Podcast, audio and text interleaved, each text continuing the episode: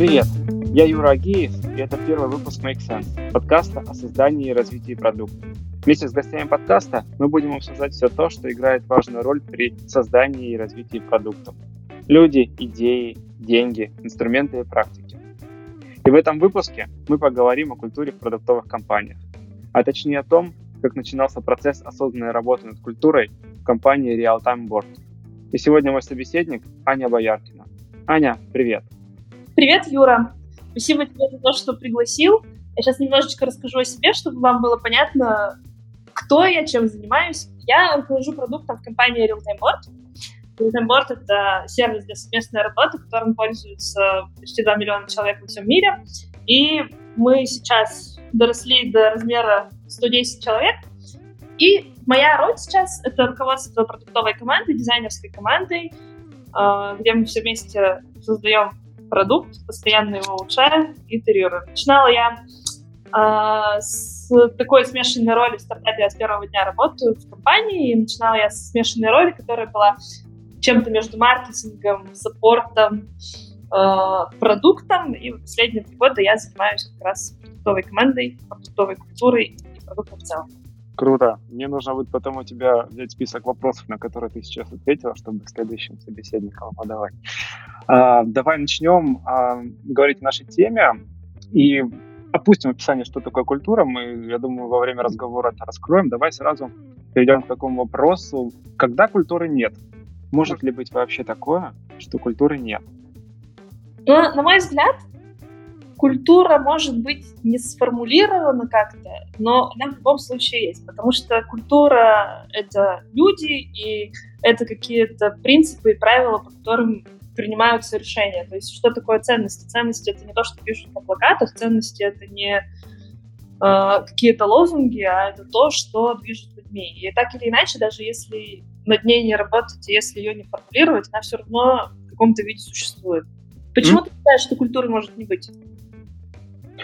А, я столкнулся с таким мнением, на самом деле, когда мы начинали думать э, на работе о том вообще, что такое культура, как нам вообще работать, и где-то половина коллектива считала, что у нас культуры нет, и нам она срочно нужна. И поэтому мне, собственно, такой возник вопрос, мне захотелось проговорить вообще, а может ли быть это такое, что культуры не существует. Я с тобой согласен здесь, что культура, она на самом деле, да, существует практически, да, не практически, она существует всегда. А, давай перейдем к следующему. А вообще, зачем нужно думать о культуре? Чем это помогает людям и зачем это надо? У Питера Друкера есть такая фраза интересная. Культура есть стратегию на завтрак. И я сейчас, когда мы растем, все больше и больше убеждаюсь в том, что то, что, например, не записано там где-то, не зафиксировано инструкциями, правилами, все э, регулируется культурой, по большому счету. А если компания быстро растет, то нет другого механизма, кроме культуры, ценностей, чтобы э, дать его в руки людям и помочь им принимать решения. Окей, okay, слушай, а ты в своем докладе на продукт кемпе, да и в статье потом говорила, что вы там начинали рост свой там, с 10 человек, вот до 110 выросли. В какой момент вы вообще начали задумываться об этом, рефлексировать? В какой момент вообще в вашем словаре появилось это слово? Слушай, это очень хороший вопрос. А, после того, как первый заход моих размышлений о культуре я сделала, я нашла старые какие-то записи. И вообще слово «культура» появилось прям а, в таком ежедневном обиходе менеджеров, потом у всех сотрудников где-то в году в 16 наверное, сейчас 18 то есть пару лет назад. И нас тогда было человек 50, может. А, но когда мы это еще не называли культурой, это был 2014 год, мы тогда делали первую стратегическую сессию, такое выездное мероприятие, где мы все вместе, всей командой собрались, нас тогда было человек 12 или 13, и попробовали сформулировать важные для нас принципы. А, мы тогда это не называли культурой, но уже тогда было понятно, что вот есть что-то важное, о чем нужно поговорить. Но целенаправленно мы над этим не работали, то есть там были какие-то решения, какие-то принципы, скорее не кто мы, ну и кто мы, и кем мы хотим быть, какие-то важные вещи, например, внимание к пользователю, а, улучшение каждый день, открытость и честность, какой-то не правило даже как давать фидбэк, а что мы восприимчивы к критике. Еще одна важная ценность такая про дружеский троллинг. И ты знаешь, э, я пересмотрела это все, мы сейчас ценности уже сформулировали, они прям такие э, глубокие, выпуклые, что ли, в своих формулировках, но база была заложена еще в 2014 году, когда нас было там, буквально до 15 человек еще. Слушай, я сейчас подумал, но вот э, если думать о культуре как о таком наборе принятия решений, когда условно некому не спросить и не у кого там, посоветоваться и прочитать, то вот э, тот же Agile, он там э, продукт важнее требований там, или люди важнее процессов, то есть он тоже задает такие ценности. Ну да, Agile же это не Scrum, не фреймворки, которые применяем, это больше про mindset, и тоже это действительно часть культуры, да, я... Ну, я не то чтобы про это целенаправленно думала, но я с тобой тут согласна абсолютно. А, хорошо. Слушай, ну а с чего все-таки начался процесс? Ты вот сказала, что вы где-то года два назад начали думать. Как это вообще происходило? А, ну, происходило, знаешь, примерно так. Во-первых, мы стали очень сильно расти, и компания до 30 человек — это компания, которая, по большому счету, может управляться вручную. Там очень плоская структура, а, планировать можно хоть всей командой за неделю, за две недели. Решения можно принимать очень быстро, и они могут приниматься там одним-двумя людьми. Все сосредоточено очень в таком тесном кругу. Потом компания начала расти, и стало сначала неосознанно, наверное, какие-то наблюдения начинали появляться про то, что ага, какие люди к нам попадают в компанию. По наши, не наши. По тому, как они себя ведут, по тому, как они работают. А потом мы стали смотреть какие-то лучшие практики организационного управления. И слово культура все чаще и чаще звучало в разных разговорах. Например, когда мы приезжали в Штаты, разговаривали с разными людьми, а, почему они сейчас меняют работу, почему, а, не знаю, там, для них важна не зарплата, а что-то еще. И очень многие люди стали говорить про то, что, ну, мы не совпали по культуре, или вот культура этой компании не дает мне расти, я себя не ощущаю частью того, во что они верят, я верю в другое.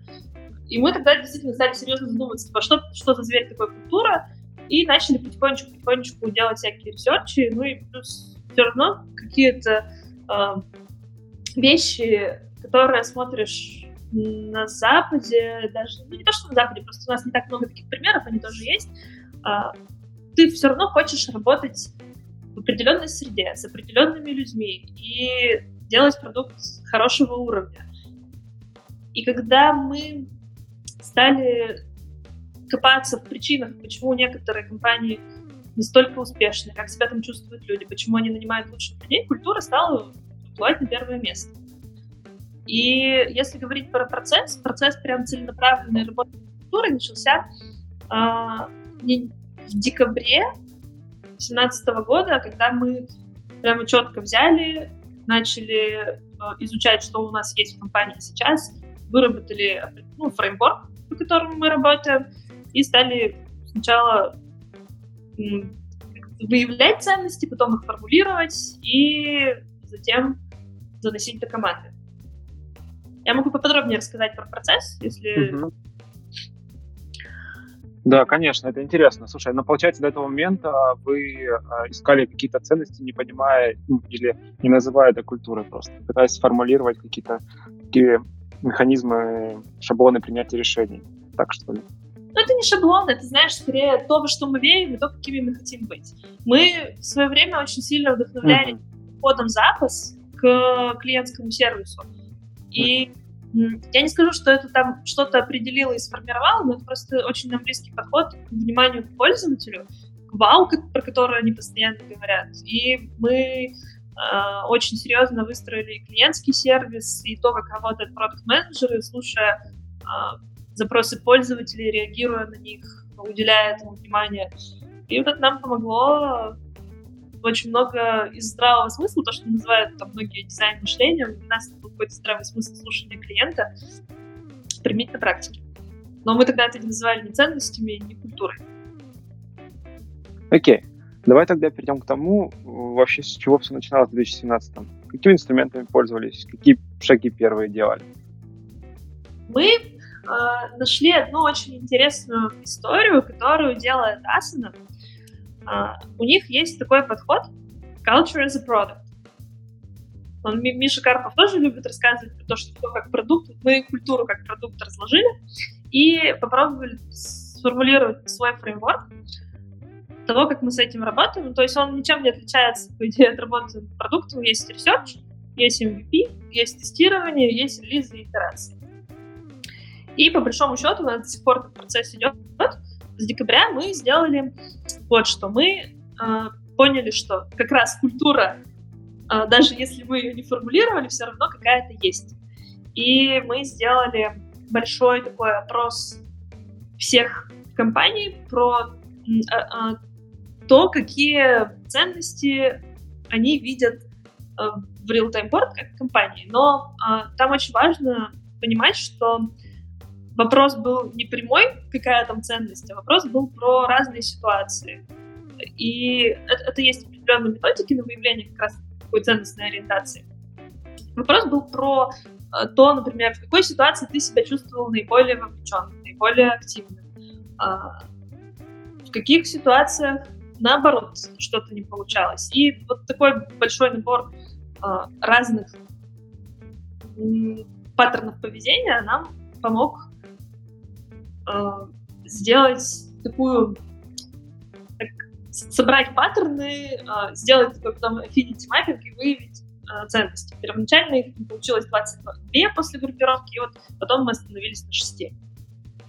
А кто был инициатором этого всего? А, вот вы собрали историю с людей, а кто дал толчок к этому?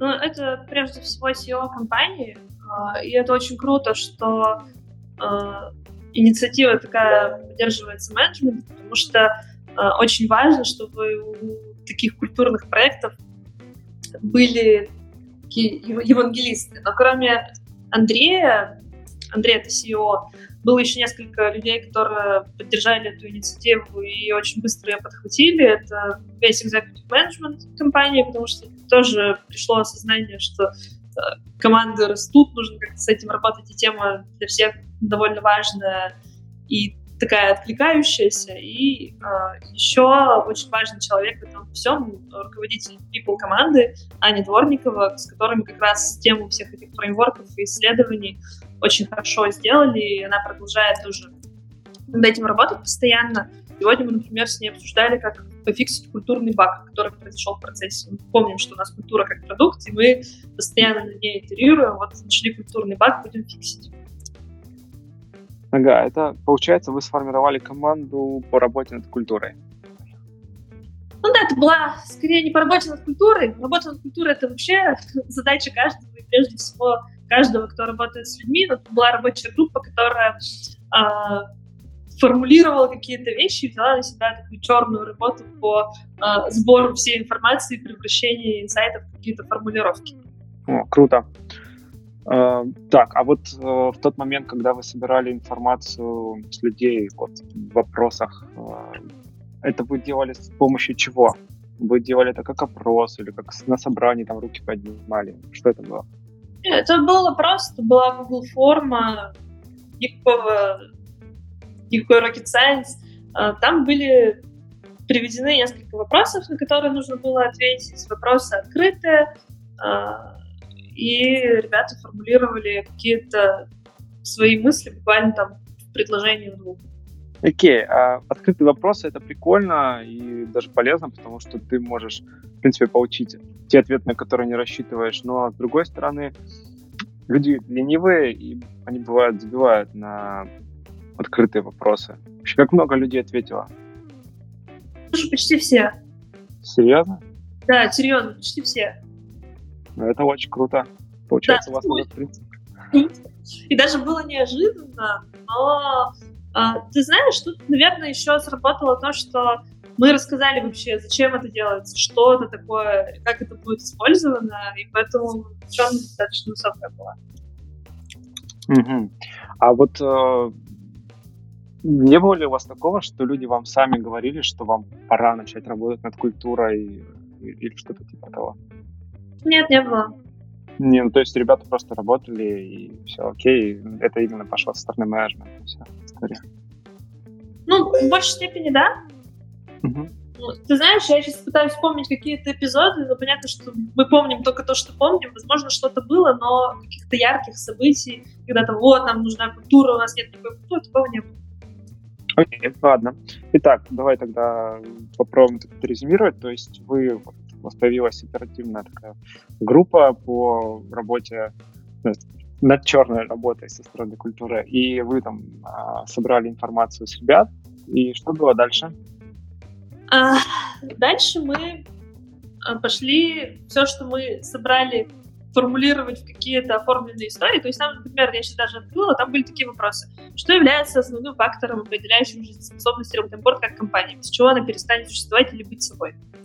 И там еще было пять вопросов подобных про разные ситуации, и мы получили такую большую-большую-большую карту э, ответов разных, из которых мы стали э, как-то выдергивать не очень хорошее слово, но мы стали выбирать ключевые слова, которые объединяли эти ответы какие-то паттерны. Потом, используя affinity mapping, тоже известная достаточно техника, особенно новым ребятам, а, сформулировали, сформировали какие-то кластеры и уже на основании этого сформулировали ценности. Изначально у нас получилось 22 штуки, 22 — это то, что никто никогда не запомнит, то, с чем работать совершенно невозможно. И мы стали что-то объединять, что-то вычеркивать, а потом получилось в итоге, по-моему, 6 или 7 штук, и их уже пошли дальше валидировать с командами, то есть со всеми теми, кто ответил на эти вопросы, чтобы понять, то, что мы поняли, это действительно то, что вы хотели сказать или нет. После этого было еще несколько таких итераций, и сейчас мы пришли к списку из шести, который у всех работает. И этот список у нас не просто там лозунги э, на стенах или еще там какие-то вещи. У нас, например, при приеме на работу людей мы заполняем такие споркарды после интервью, такой небольшой опросник, в котором э, те, кто принимал участие в процессе интервью, оценивают кандидатов по разным показателям, и там есть в том числе культурный трек, где все эти шесть ценностей тоже как-то оцениваются. Ну вот вы сформировали эти ценности, и вы на этом остановились, или кто-то еще, как-то еще продолжили прорабатывать эту идею? А, ну, смотри, мы сформулировали эти шесть ценностей, и у нас, кроме этого, есть еще а, culture code, над которым мы работали в прошлом квартале. Он такой, это, это типа плейбука, а, но не совсем. Это такая штука, которая, во-первых, помогает понять всем в компании, что значат эти ценности, э, в каких ситуациях это проявляется. Это такие ценности плюс истории, которые иллюстрируют достаточно хорошо, чтобы все видели за вот этими словами немножко больше человечности, немножко больше принципов каких-то, которые помогают нам решения принимать. Почему это важно? Потому что приходит, когда э, новый человек, для него некоторые слова, они просто слова, а без истории это совершенно непонятно. У нас есть такой культурный код на двух языках, на русском и на английском, в котором описаны такие важные для компании вещи.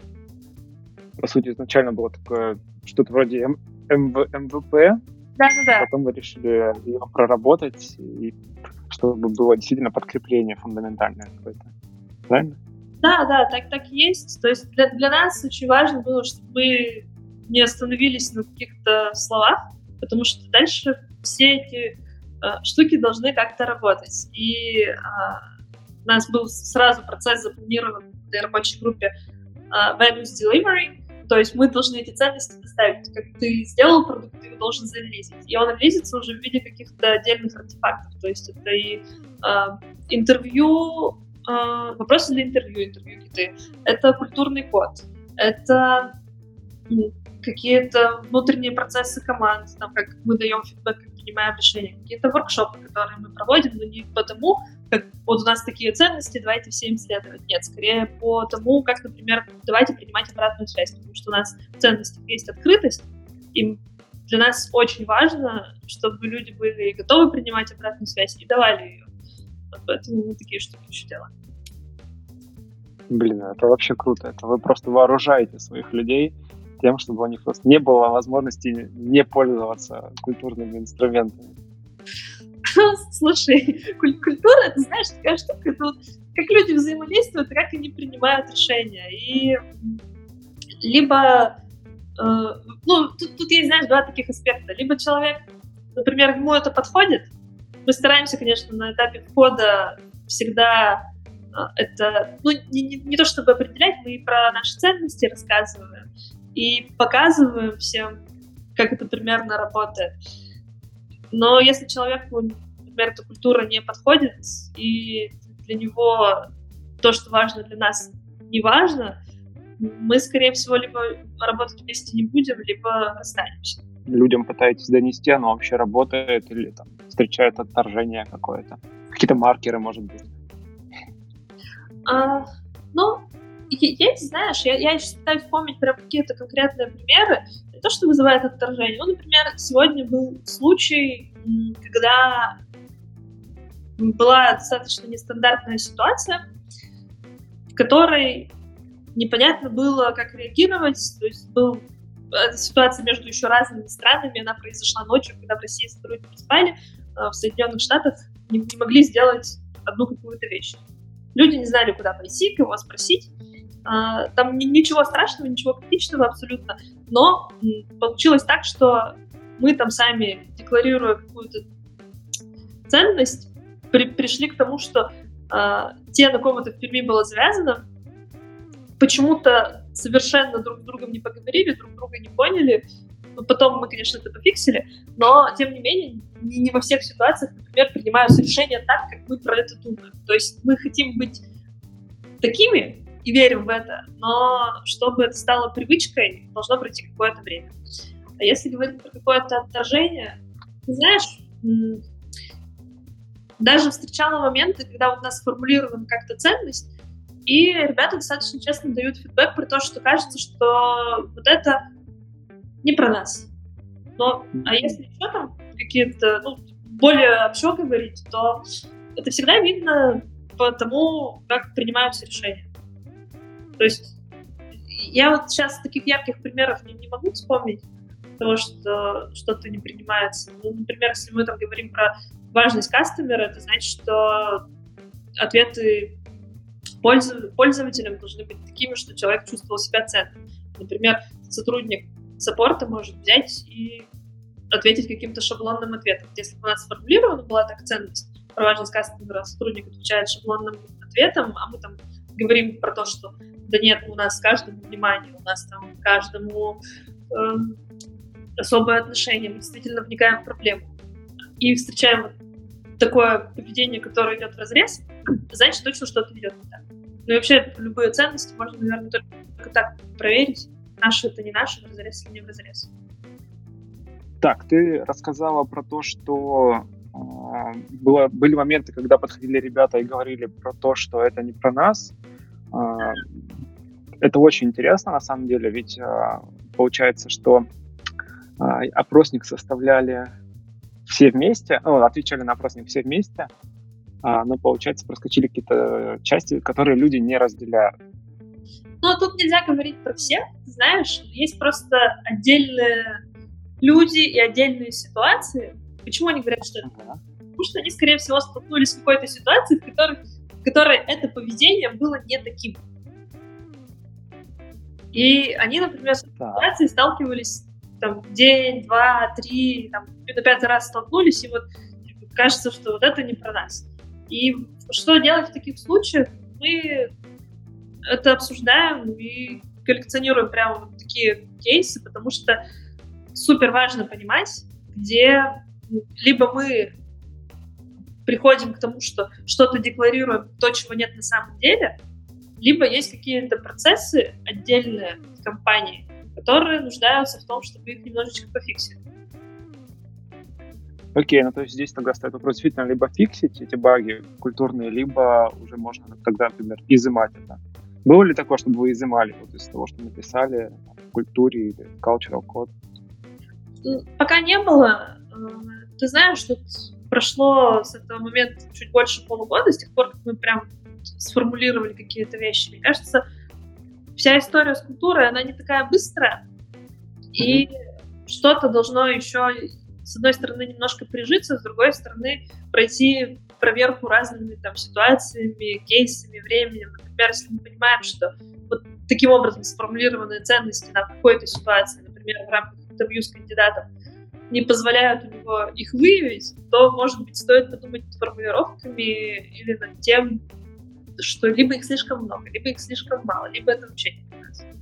Плюс еще, знаешь, я такой момент не исключаю, что все равно культура — это такой достаточно живой организм, потому что культура — это люди. Понятно, что формулирование таких ценностей культурного кода позволяет формировать команду из людей, которые на него похожи, но если не в краткосрочном периоде, там, 3-6 месяцев посмотреть, посмотреть на более каком-то длинном отрезке, например, там, 2, 3, 5 лет, то все равно приходят новые люди, и они приносят в нее что-то свое. И так культура, как живой организм, она все равно трансформируется, и какие-то вещи могут естественным путем отмирать. Какие-то вещи могут, наоборот, привноситься другими людьми.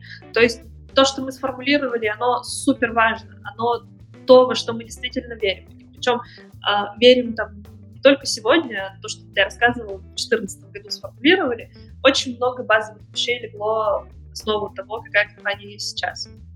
Поэтому тут, знаешь, изымем мы что-то или добавим, это, наверное, вопрос времени. Но какие-то ключевые вещи, я думаю, что все равно останутся, потому что тут уже там даже перспективно посмотреть, то, что было важно тогда, но до сих пор важно, и какие-то новые вещи, наоборот, еще принесли с ростом. Получается, на самом деле, работа над культурой — это вопрос про осознанность, потому что приходится очень часто думать о том, где ты не прав. Так? Так и есть, да. Угу. Окей, а вот ты говорил, что некоторые вещи могут отмирать и, и так далее, и так далее. То есть вот с момента, как вы сформулировали, постоянно нужно наверное, запускать какие-то такие циклы проверки ситуации или вот вы думали уже над этим, как вы будете вообще отслеживать эти изменения? Митинги, не митинги, я не знаю, что есть для этого? Ну, ты знаешь, пока это такой фоновый процесс, который э, в рамках формулирования, там, например, э, есть у нас в процессе найма людей такая практика, мы делаем киков документ, в котором описываем почему эта позиция важна, какой человек нужен, чего мы ждем. И вот даже там есть вот этот культурный аспект. Там все люди, которые нанимают, они пишут какие-то вещи, которые важны. И, например, там, глядя на эти документы, уже можно увидеть, что менеджер считает важным, что приоритетным считает. И, знаешь, такие истории будут накапливаться и накапливаться. Как мы будем с, э, с этим что-то делать? Тут нет какого-то прям четкого плана на долгие годы. Понятно пока, что есть а, итерации, то есть мы как бы, я уже говорила, что культура как продукт. Uh-huh. Мы думаем про то, что раз какой-то период, наверное, чаще, чем раз в год, проводить вот такую валидацию ценностей. Формат еще не определили, но это нужно будет подумать. То есть ту же самую анкету запускать не хочется потому что очень много людей на нее отвечали, и будем думать, там, либо валидировать будем текущие, либо собирать еще какие-то истории. Но, в общем и целом, на проверке, наверное, разных ситуаций, то есть вот за этим-то мы четко следим, что у нас есть ну, ситуация А, ситуация Б, ситуация С, тут мы принимаем решение так, тут мы принимаем решение так, и тут большая такая работа, которую делают менеджеры, как раз с, связаны с тем, чтобы, во-первых, собирать такие ситуации, во-вторых, обсуждать их между собой и смотреть, а, насколько они в рамках нашей культуры, насколько, допустим, критична та или иная э, ситуация. Но это обычно же то, что происходит между людьми, такие вещи выявляют, какой-то конфликт или какое-то принятое решение, сколько они влияют на культуру и страдает от этого культура. А знаешь, есть даже такой понимание того, что задача менеджмента, особенно на стадии роста, ну, наверное, вообще всегда, на стадии роста особенно, это защищать культуру. Интересная мысль. Я не слышал такую. Ну да. Да, что менеджмент для этого может делать? Хороший вопрос. А, Я, знаешь, на него отвечу? Наверное, общаться и начинать с себя. Общаться почему? Потому что какие-то ситуации происходят с нами каждый день, и культура — это не что-то там такое необычное, неизведанное. Это то, как мы ведем себя каждый день, как ведут себя наши сотрудники каждый день, как ведут себя наши руководители каждый день. И наблюдать и обсуждать какие-то ситуации, которые вроде бы показалось, а может быть на самом деле не показалось, вписываются нашу культуру или вызывают какие-то эмоции. Это тоже, вот, знаешь, история про осознанность, потому что мы же неспроста начинаем реагировать на какие-то вещи. Они начинают либо нас раздражать, либо пугать, либо еще что-то. Там есть целый спектр весь эмоций. И обсуждать это друг с другом. Это первая история. А вторая история — это быть примером, потому что все равно, как ни крути, э, лидерство такая история, которая, на которую больше всего смотрят. И менеджеры, прежде всего, могут, да и должны демонстрировать как раз вот эти поведенческие особенности, которые в ценностях отражены. Ну и тут надо сразу сделать оговорку, что очень важно, чтобы это было изнутри. То есть не, не нужно там, копировать там какое-то, ну не, не копировать даже, а искусственно создавать поведение, которое человеку неестественно. И тут э, есть еще такая штука, мы тоже запускали э, анкету, когда валидировали ценности. Мы просили сотрудников указать, кто является примером какой-то конкретной ценности. То есть, например, не значит, что каждый менеджер должен быть просто квинтэссенцией вообще всего. Скорее всего, у каждого из нас есть какие-то более сильные стороны, более слабые стороны, но если найдешь свою сильную, показывать своим примером, как можно в той или иной ситуации вести себя, как принимать решения. Наверное, самое лучшее, что может менеджер сделать. Слушай, это очень классная идея, потому что действительно у всех есть свои сильные и слабые стороны, и он может быть таким, а, как это сказать, евангелистом чего-то там, я не знаю, там, ценности, ну, условно, там, доброты какой-нибудь там, или ценности честности, что-то типа того, наверное. Но получается тогда менеджеры, если я правильно понимаю, ты говоришь о менеджерах, в принципе, вот там, проектов, продуктов, и не, не только про топ-менеджмент. Я говорю, знаешь, в большей степени про, вообще про любых менеджеров. Я говорю uh-huh. даже больше не про менеджеров, скорее про лидеров. Uh-huh.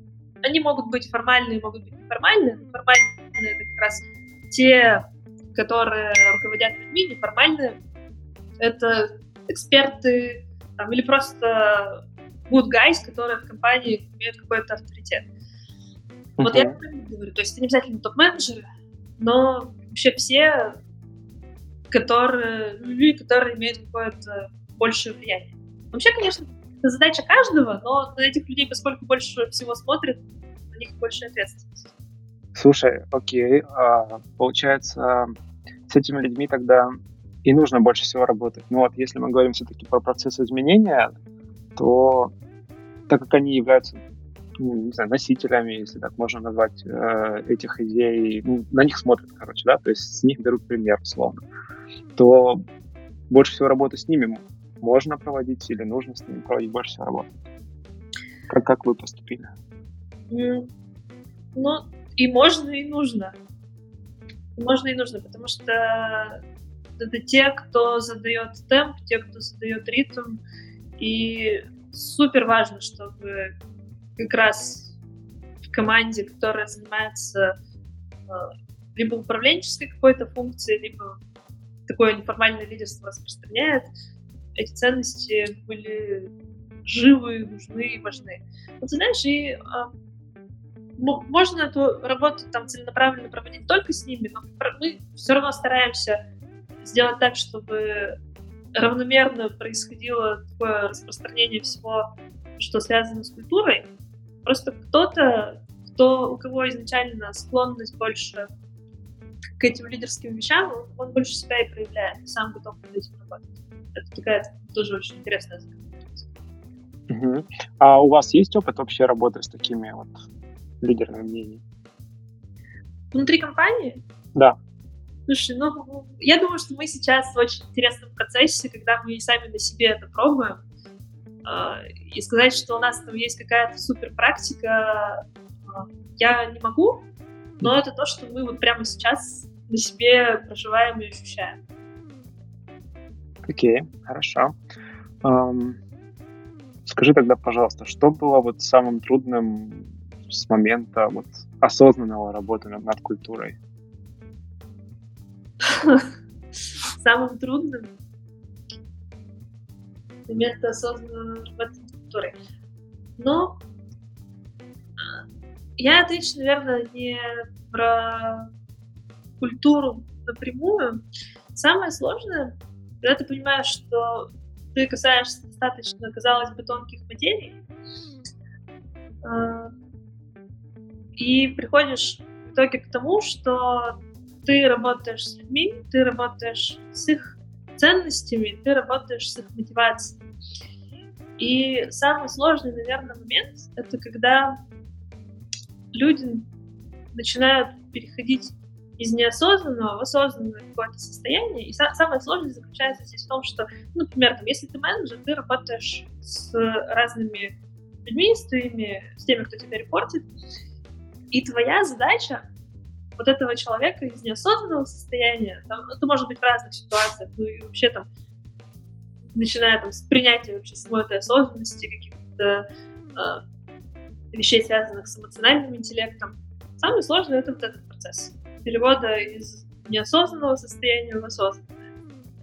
Я понимаю, что это немножко в сторону от культуры, но это, если мы там понимаем культуру как в том числе ценности и мотивы, которые помогают людям принимать решения, в какой-то степени заставляют их это делать, то это вся как раз работа связана с такой мотивацией. Класс.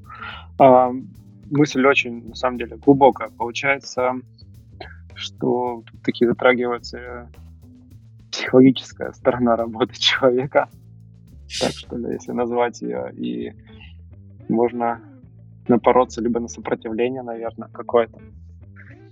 Когда человека пытаешься обычно поменять кого-то, люди очень любят такие истории.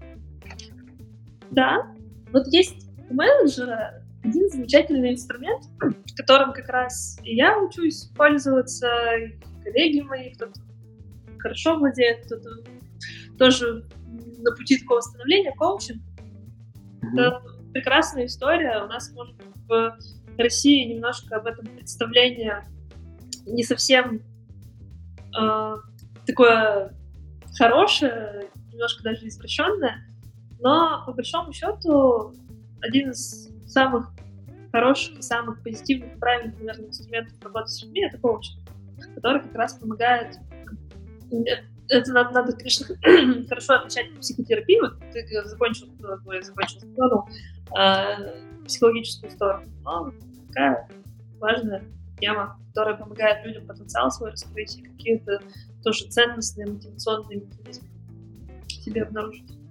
Окей. Okay. Что ты считаешь самым важным? Вот, э, если бы кто-то собирался начать какие-то изменения в культуре там, своей компании, вот что ты считаешь самым важным при, на, в начале этого пути?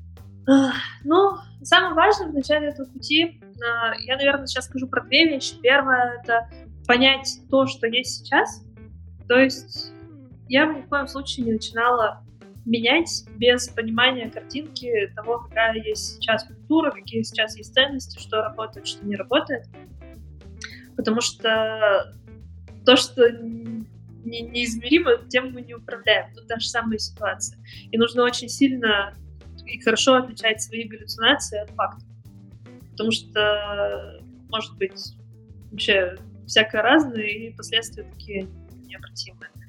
И вторая вещь, про которую я бы подумала э, при изменениях, ну, наверное, это то, что изменения будут достаточно долгими, и в отличие от того, как мы принимаем какие-то бизнес-решения, нужно помнить о том, что это какой-то большой итеративный процесс. Нужно очень четко представлять себе ту картину, к которой мы хотим прийти и почему. И это тоже вопрос про осознанность. Окей. Okay. Скажи тогда, а, вот процесс, окей, запущен, он идет, а, ведутся какие-то работы в фоновом, не фоновом режиме. А, как, не знаю, сотрудники компании или отдельно взятый человек могут повлиять на культуру? Вот у меня здесь записано три вещи, да, развалить, ухудшить, улучшить. Что ты можешь сказать на этот счет? Может ли кто-то развалить культуру компании? Взять всей компании сразу? Сейчас я, я, я сначала тебе встречный вопрос задам. Ты так сказал про то, что ведутся какие-то работы. А ты как себе это представляешь? Я, я почему-то картинку Табличку, табличку повесили на двери, ведутся культурные работы. Да-да-да. Да, я себе представляю примерно так, как ты это описала. То есть э, людям проговорили, и кто-то периодически смотрит, так ли оно работает. Так, и Слушай, ну, если бы это было в таком формате, я просто представляю, если бы у нас в таком формате это было, э, на нас бы на тех, кто там эту табличку повесил, посмотрели бы очень плохо, покрутили бы пальцем.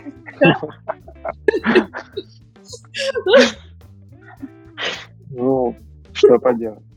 Это, это визуализация идей, окей. Да не, я понимаю, просто, э, знаешь, такие э, работы, они, знаешь, они э, ведутся скорее каждый день, там, каждый из нас, просто важно понимать, в какую точку там условно мы идем. То есть, если мы хотим произвести какое-то изменение, нужно очень хорошо понимать, что это за изменение, в чем это изменение. Например, если мы там говорим про то, что для нас очень важна открытость, вот мы про эту открытость и говорим, говорим на уровне всей компании. То есть это не какая-то табличка культурная работа, это значит, что мы просто берем, там, если работаем по океану, например, вот у нас есть такой объект или какой-то отдельный result, про открытость.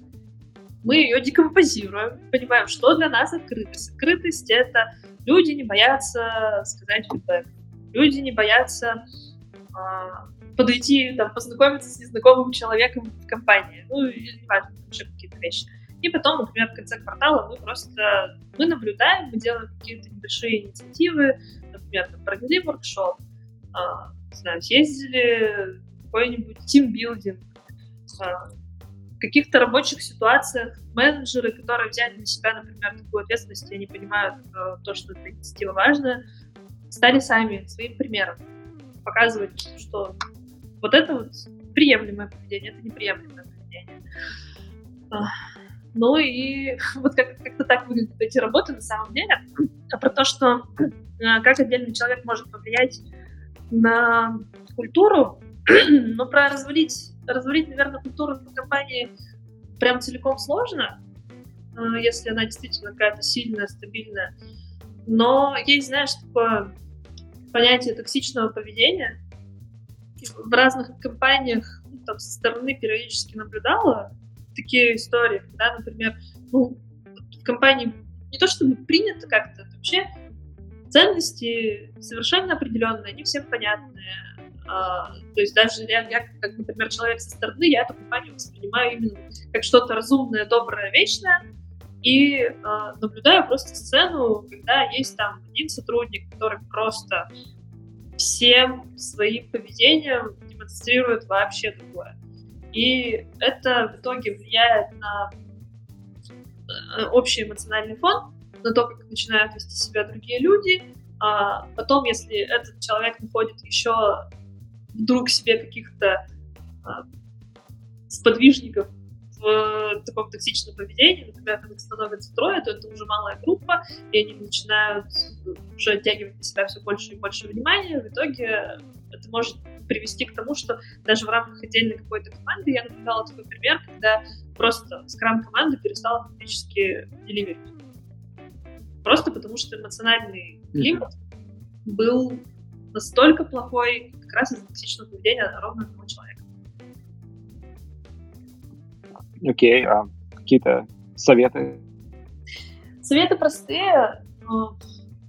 Первое, нужно дать человеку понять, что это поведение неприемлемо, что оно неправильно, что, например, вот, Вася, ты на всех э, там обижаешься, ты грубо высказываешь свой фидбэк, это приводит к таким-то и таким-то последствиям.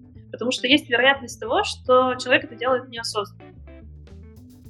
Если Вася понял, mm-hmm. что э, его хамство и грубость совершенно не помогают работе, а он не хотел, то Вася может изменить свое поведение. Если проходит какое-то время и Вася поведение не меняет, то с Васей, скорее всего, нужно расставаться.